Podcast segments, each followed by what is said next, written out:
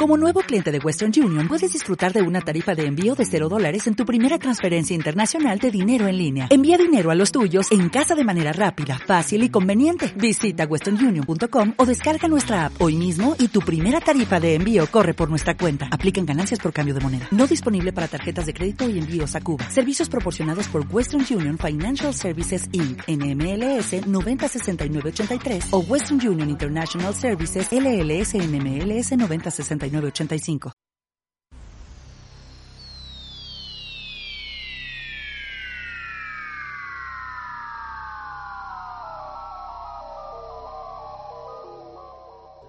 Radio Albemuth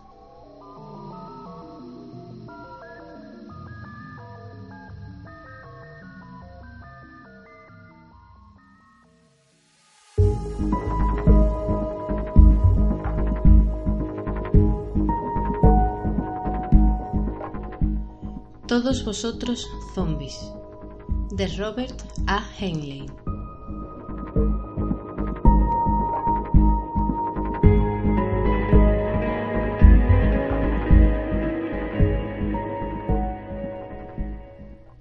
...2217...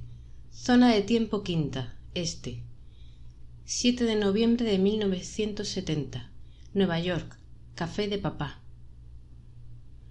estaba yo sacándole brillo a una copa de coñac cuando entró madre soltera. Observé la hora diez y diecisiete de la noche zona cinco o bien tiempo este de noviembre de 1970. los agentes temporales siempre observan la hora y la fecha. Tenemos la obligación de hacerlo. Madre soltera era un hombre de veinticinco años no más alto que yo de rasgos inmaduros y temperamento irritable no me gustó su aspecto nunca me había gustado. Pero yo estaba aquí para reclutarle era mi muchacho. Le ofrecí mi mejor sonrisa de camarero. Tal vez yo sea demasiado exigente. No es que fuera desagradable. Le habían dado ese apodo por lo que él contestaba siempre que algún curiosón le preguntaba por su trabajo. Soy una madre soltera y si no es que sentía deseos de estrangularle añadía a cuatro centavos la palabra. Escribo historias del corazón si se sentía realmente asesino esperaba que el otro hiciera alguna observación al respecto. Su estilo de lucha era criminal y bajo como el de una mujer policía una de las razones por la que yo le buscara pero no la única. Ahora estaba muy cargado y en su rostro se leía claramente que despreciaba a todos más de lo acostumbrado. Silenciosamente le serví una copa doble del viejo cúralo todo y dejé la botella. Se la bebió y se sirvió otra sequé la superficie de la barra. Cómo va el negocio de madre soltera sus dedos se engarfiaron en torno a la copa y pareció a punto de tirármela. Busqué el garrote bajo la barra. En las manipulaciones temporales uno trata de calcularlo todo pero los factores son tantos que la experiencia aconseja no correr riesgos inútiles. Le vi relajarse al menos ese mínimo que uno aprende a observar en la escuela de adiestramiento del departamento. Lo siento dije sólo preguntaba cómo le iba el negocio. Si quiere tradúzcalo por cómo está el tiempo. Parecía amargado. El negocio va bien. Escribo esas cosas. Ellos se las imprimen y yo como. Me serví una copa y me incliné hacia él. En realidad usted escribe muy bien dije. He leído unas cuantas historias. Tiene una intuición sorprendente con un punto de vista femenino. Era una metedura de pata pero había que arriesgarse porque él no admitía nunca los seudónimos que utilizaba pero estaba lo bastante cargado para pescar solo mis últimas palabras. Punto de vista femenino repitió con un gruñido. Sí yo conozco muy bien ese punto de vista a la fuerza. Ah sí dije confuso. Por sus hermanas no no me creería aunque se lo contara. Vamos vamos contesté suavemente. Los camareros y los psiquiatras llegan a saber que no hay nada más extraño que la verdad. Mire hijo si usted oyera tantas historias como yo bueno se haría rico cosas increíbles. Usted no sabe lo que significa increíble. Que no nada me asombra ya. Siempre he oído algo peor. Gruñó de nuevo. Quiere apostar el resto de la botella le apostaré una botella llena. Y coloqué una sobre la barra. Bien. Hice señas al otro camarero para que se encargara del servicio. Estábamos en el extremo más alejado de la barra un espacio con un solo taburete que yo me reservaba siempre llenando el mostrador de botes de huevos en salmuera y botellas. Algunos clientes se hallaban en el otro extremo observando el televisor, y alguien andaba buscando en la máquina de discos. El lugar que ocupábamos resultaba tan privado como una cama. De acuerdo, empezó. En primer lugar, soy un bastardo. Y lo digo en serio, mis padres no estaban casados. Sigue sin haber distinción, insistí. Tampoco lo estaban los míos. Cuando se cortó de pronto y me lanzó la primera mirada cálida que había visto en sus ojos. ¿Lo dice usted en serio? Ya lo creo. Cien por cien bastardo. En realidad, añadí, nadie de mi familia se ha casado jamás. Todos bastardos. No intenté tomarme el pelo. Usted está casado, y señalaba mi anillo. Oh, eso. Se lo enseñé. Parece un anillo de boda, pero solo lo llevo para alejar a las mujeres. Ese anillo es una antigüedad que le compré en 1985 a un compañero de operaciones. Él lo obtuvo de la Creta precristiana. El gusano Oroboros, la serpiente del mundo que se muerde su propia cola, por siempre sin fin, un símbolo de la gran paradoja. Apenas la miró. Si realmente es usted bastardo, ya sabe cómo se siente uno. Cuando yo era una niña pequeña. ¿Cómo? chillé. ¿Le he oído bien? ¿Quién está contando esta historia? Cuando yo era una niña pequeña. Oiga, ¿es que nunca ha oído hablar de Christine Jorgensen? ¿O de Roberta Cowell? Ya. Eh, casos de cambio de sexo. ¿Está tratando de decirme. No me interrumpa ni me haga preguntas. De lo contrario, no hablaré. Fui una niña abandonada.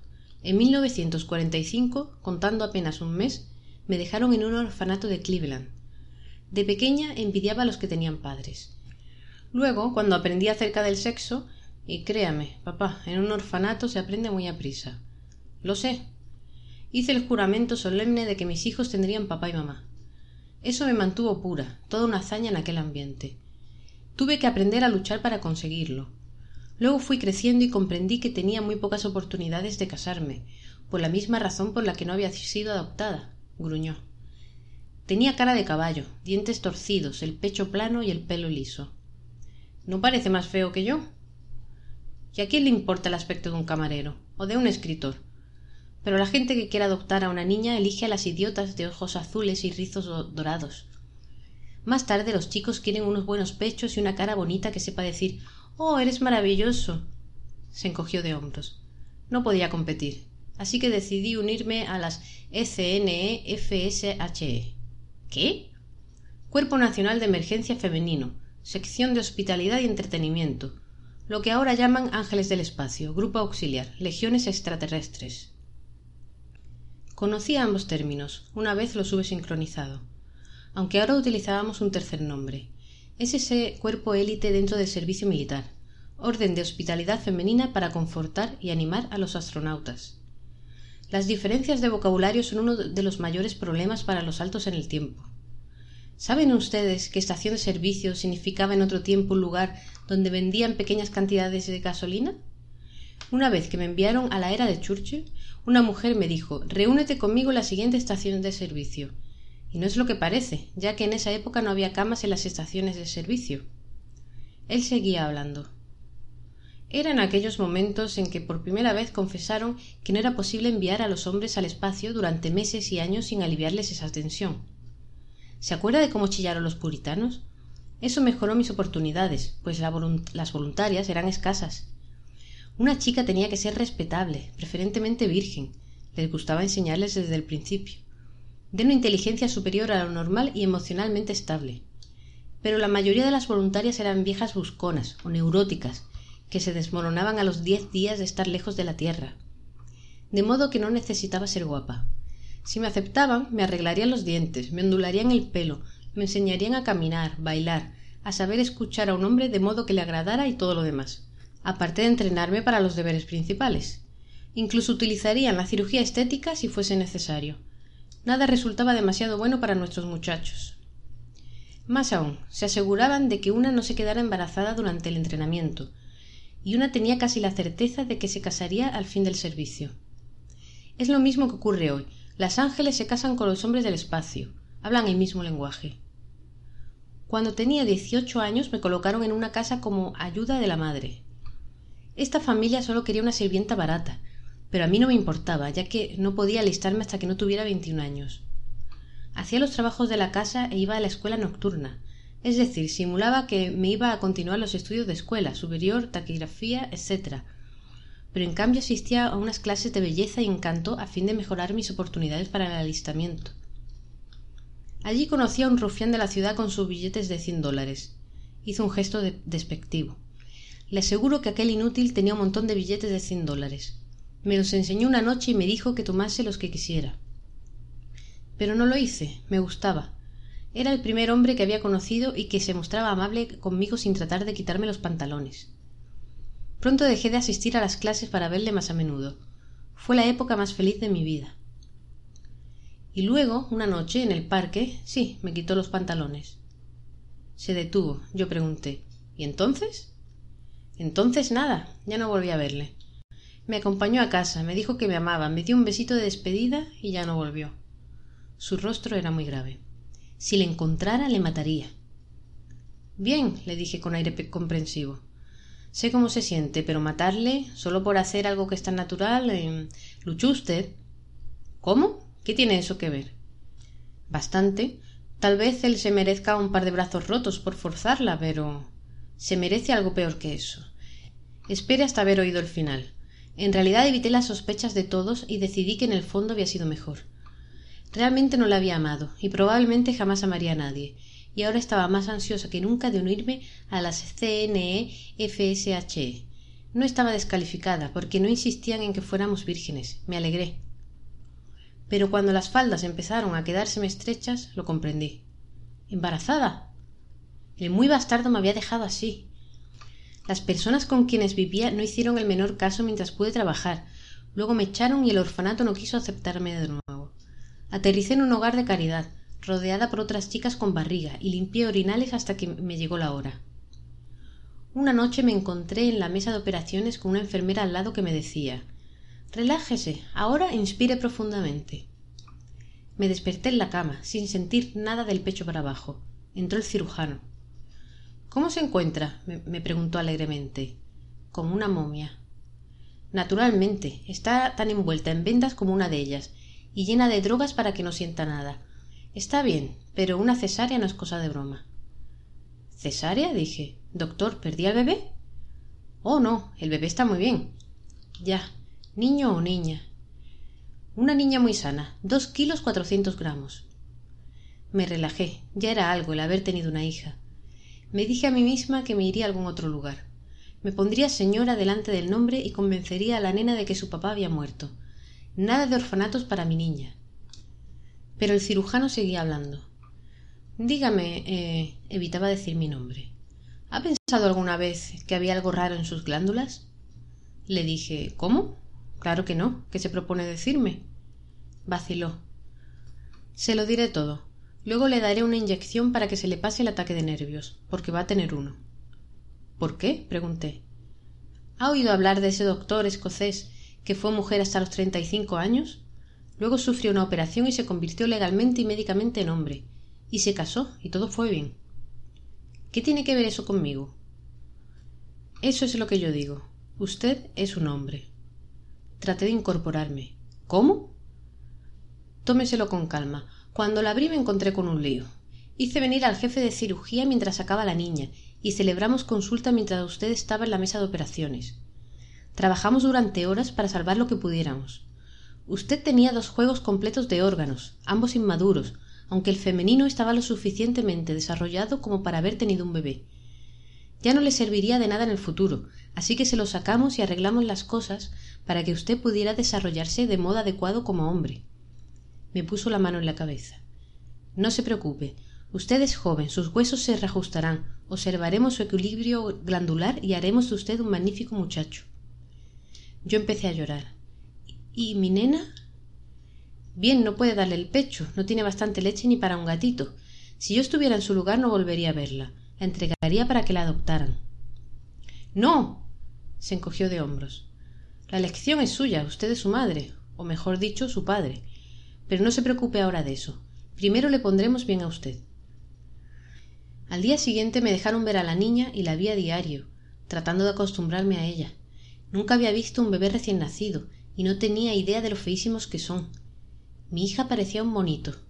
Mis sentimientos pasaron a la fría decisión de conservarla. Pero cuatro semanas más tarde eso ya no tuvo importancia. ¿Por qué? Me la robaron. ¿Se la robaron? Madre soltera casi derribó la botella que habíamos apostado. Secuestrada, robada de la sala de niños del hospital. Respiraba con dificultad.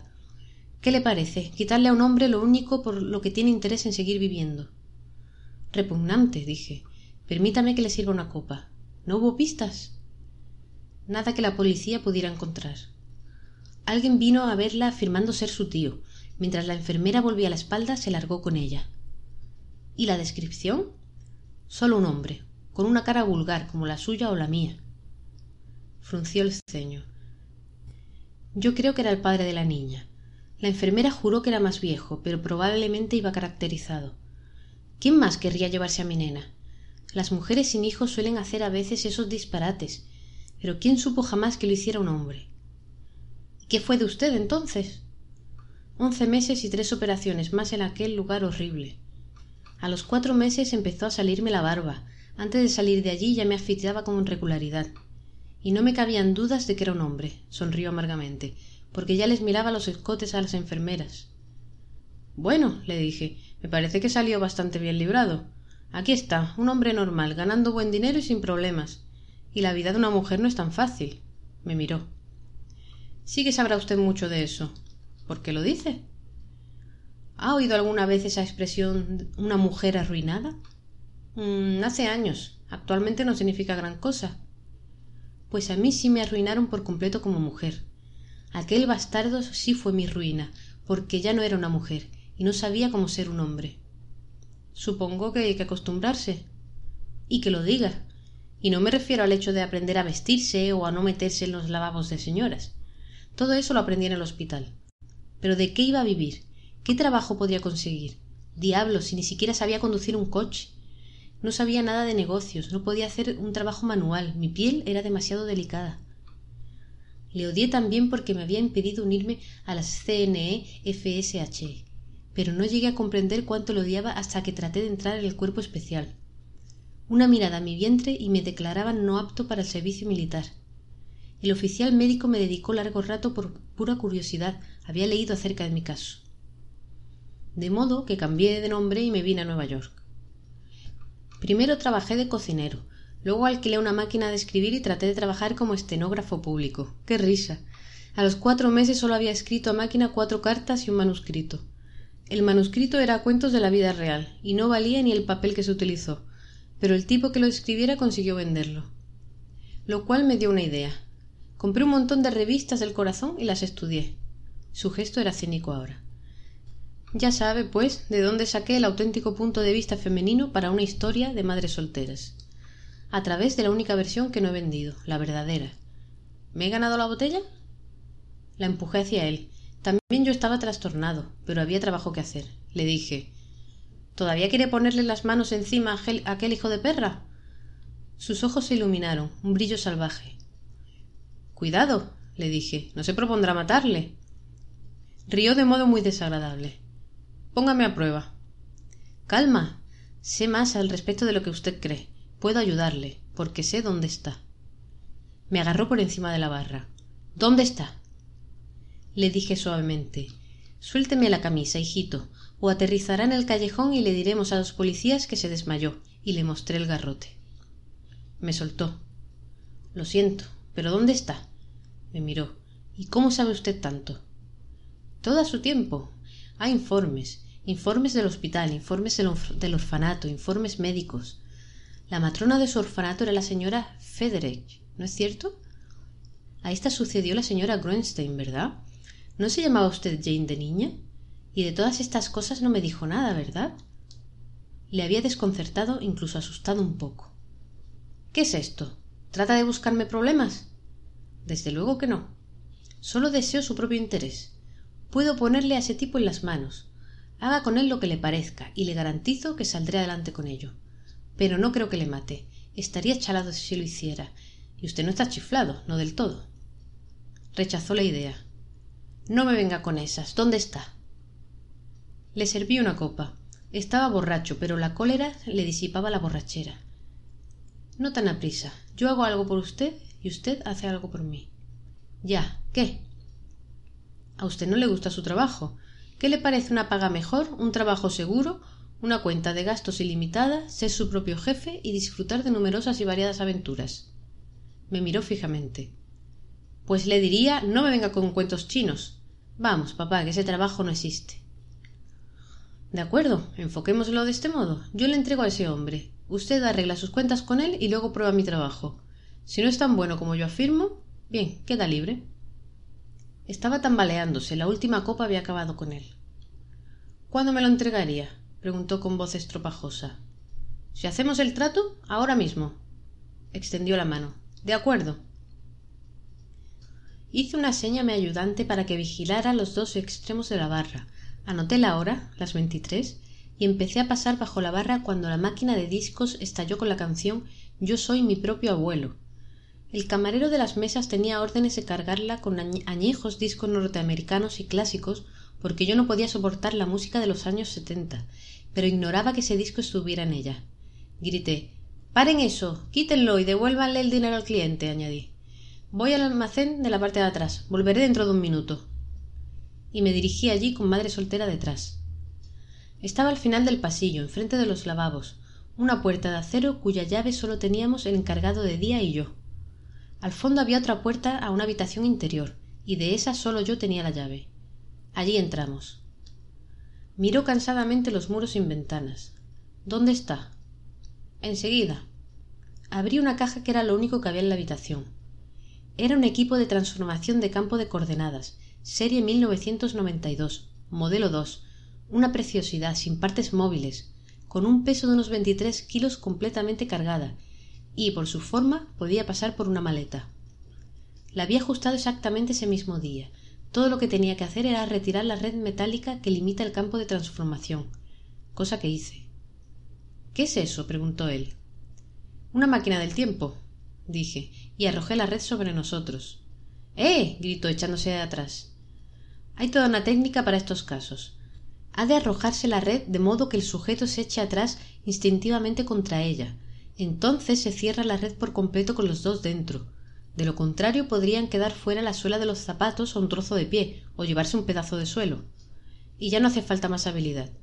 Algunos agentes engañan a los sujetos para meterlos en la red. Yo siempre digo la verdad y utilizo ese instante de asombro total para darle al conmutador, cosa que hice.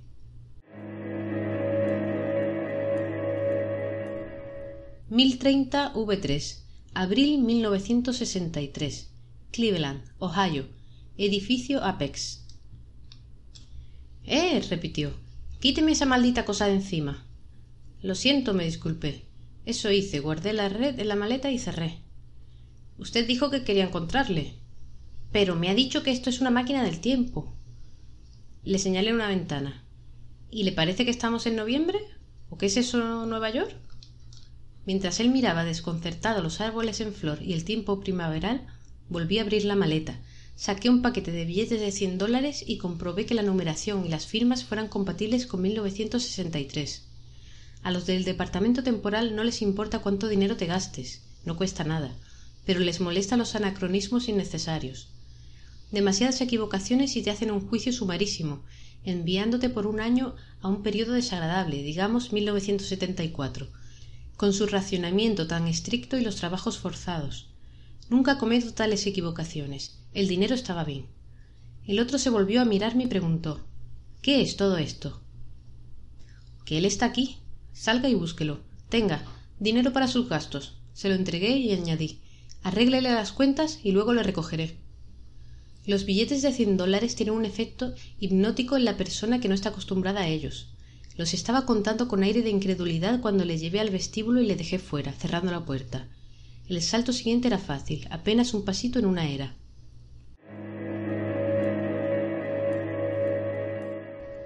«1700 V 10 marzo 1964 Cleveland, edificio Apex. Habían metido una nota bajo la puerta diciendo que mi alquiler expiraba la semana siguiente. Por otra parte, la habitación estaba igual que hacía un instante. En el exterior los árboles estaban desnudos y amenazaba la nieve. Me apresuré deteniéndome únicamente para tomar dinero contemporáneo y una chaqueta, abrigo y sombrero que dejara allí cuando alquilara la habitación. Ahora alquilé un coche, fui al hospital y necesité unos veinte minutos para aburrir a la enfermera hasta el punto de poder llevarme al bebé sin ser notado. Volví con él al edificio Apex. La manipulación del dial sería ahora más complicada, ya que el edificio no existía aún en 1945. Pero yo ya había calculado de antemano.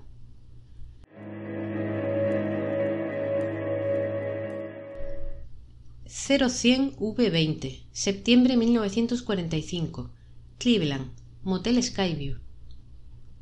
El equipo de transformación de campo, el bebé y yo llegamos a un motel fuera de la ciudad. Anteriormente me registré como Gregory Johnson, Warren, Ohio. Así que nos hallamos en una habitación con las cortinas corridas, las ventanas cerradas, la puerta con el cerrojo pasado y el suelo libre para que hubiera el espacio necesario por si la máquina se agitase al, al posarse porque puedes darte un buen golpe con una silla que esté donde no debiera estar, no por la silla, claro, sino por la vibración del campo. No hubo problemas. Jane dormía profundamente. La saqué, la metí en una caja de verduras y la dejé en el asiento de un coche que dispuse de antemano. La llevé al orfanato, la dejé en los escalones, corrí dos manzanas hasta una estación de servicio de las que sirven gasolina y telefoneé al orfanato. Volví a tiempo de verles entrar la caja, Puse de nuevo el coche en marcha y luego lo abandoné cerca del motel. Entré en la habitación y de nuevo salté en el tiempo hacia el edificio Apex en 1963.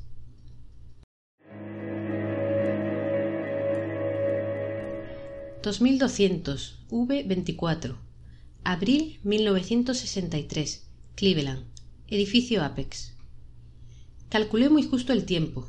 La exactitud temporal depende de un pequeño margen, a excepción de cuando se vuelve a cero. Si lo había calculado bien, Jane estaría ahora descubriendo en el parque y en esta noche tranquila de primavera que ser una chica no era tan bonito como ella había pensado. Cogí un taxi hasta la casa en que ella vivía. Le dije al taxista que esperara en la esquina y me oculté en las sombras. De pronto los vi venir por la calle, cogiditos del brazo. Él la llevó hasta el porche de la vivienda y convirtió la despedida en un gran espectáculo, con un beso mucho más largo de lo que yo había esperado.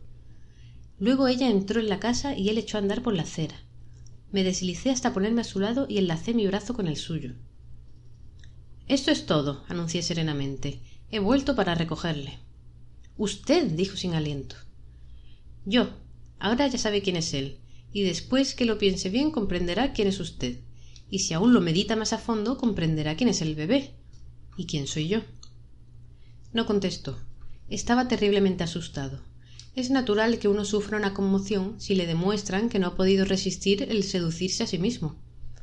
Le llevé al edificio Apex y de nuevo dimos el salto.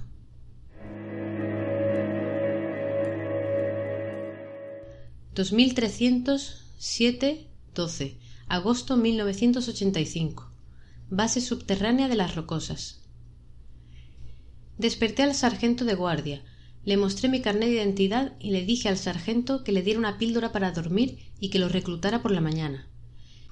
El sargento parecía molesto, pero el rango es el rango, sea la era que sea, e hizo lo que le dije, pensando sin duda que la próxima vez que nos encontráramos tal vez fuese él el coronel y yo el sargento.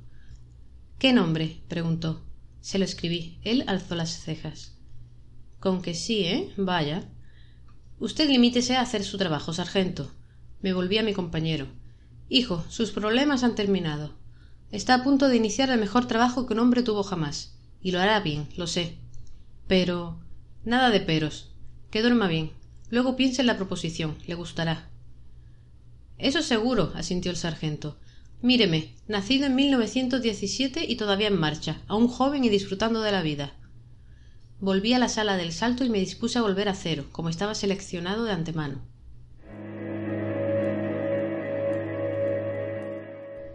230157 noviembre 1970 Nueva York café de papá salí del almacén con una botella de drambullé en las manos para explicar el minuto que había estado ausente. Mi ayudante aún seguía discutiendo con el cliente que insistía en escuchar yo soy mi propio abuelo le dije déjale que lo oiga y luego desenchufa la máquina estaba muy cansado. Es duro, pero alguien debe hacerlo, y es muy difícil reclutar a alguien en estos últimos años, desde la gran equivocación de 1972. ¿Pueden pensar en algo mejor que seleccionar gentes disgustadas con la época en que viven y darles un trabajo bien pagado e interesante, aunque a veces peligroso, por una causa necesaria? Ahora ya sabe todo el mundo por qué quedó en nada la famosa guerra fracasada de 1963 y por qué no estalló la bomba que iba dirigida precisamente contra Nueva York y por qué no llegaron a realizarse otras mil cosas y como estaba planeado. Todo fue arreglado por unos tipos como yo. Pero no la gran equivocación del 72. Eso no fue en absoluto culpa nuestra, y no puede remediarse. No hay paradoja que resolver. Una cosa es o no es, ahora y para siempre. Amén. Pero no habrá nada semejante. Una orden fechada en 1992 tiene prioridad sobre cualquier otro año. Cerré cinco minutos más pronto dejando la registradora una carta en la que le decía al encargado de día que aceptaba su oferta, de modo que podía hablar con mi abogado. Yo me iba a tomar unas largas vacaciones. Tal vez el departamento acepte o no estos pagos, pero siempre quieren que las cosas se dejen bien arregladas. Fui a la habitación del fondo del almacén y pasé a 1993.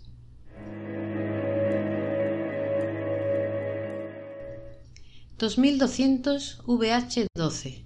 Enero 1993. Anexo del cuartel general temporal de subterráneo de las Rocosas. Me presenté al oficial de guardia y luego me fui a mis habitaciones con el propósito de dormir toda una semana. Llevaba conmigo la botella que apostamos. Después de todo yo la había ganado y me tomé una copa antes de escribir mi informe. Sabía mal y me pregunté por qué me habría gustado alguna vez aquella marca.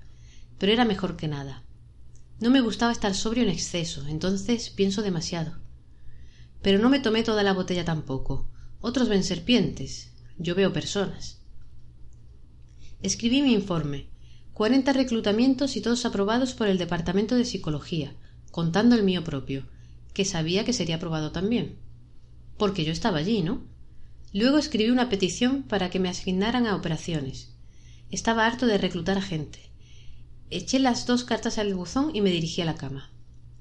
Mi vista cayó sobre los estatutos del tiempo, que estaba sobre el lecho. Nunca hagas ayer lo que deba hacerse mañana. Si al fin tienes éxito, no lo intentes de nuevo. Un punto de unión en el tiempo salva nueve billones. Una paradoja puede ser paradoctorada. Es más temprano cuando piensas. Los antepasados no son más que personas. Incluso Jove asiente. No me inspiraron tanto como me inspiraron cuando me reclutaron a mí. Treinta años objetivos de saltos en el tiempo te dejan terriblemente agotado. Me desnudé y cuando estuve totalmente desnudo me miré el vientre. La cesárea deja una gran cicatriz, pero ahora soy tan peludo que no se la ve, a menos que uno la esté buscando. Luego miré el anillo que llevaba en el dedo. La serpiente del mundo que se muerde su propia cola. Para siempre y siempre. Yo sé de dónde vengo yo. Pero ¿de dónde vinieron todos ustedes, zombies? Sentí que me amenazaba un dolor de cabeza, pero los polvos para el dolor de cabeza es algo que nunca tomo. Lo hice una vez y todos desaparecisteis. Así que me metí en la cama y apagué la luz. Vosotros no estáis aquí realmente en absoluto. No hay nadie más que yo, Jane, aquí solo en la oscuridad. Pero os echo terriblemente de menos.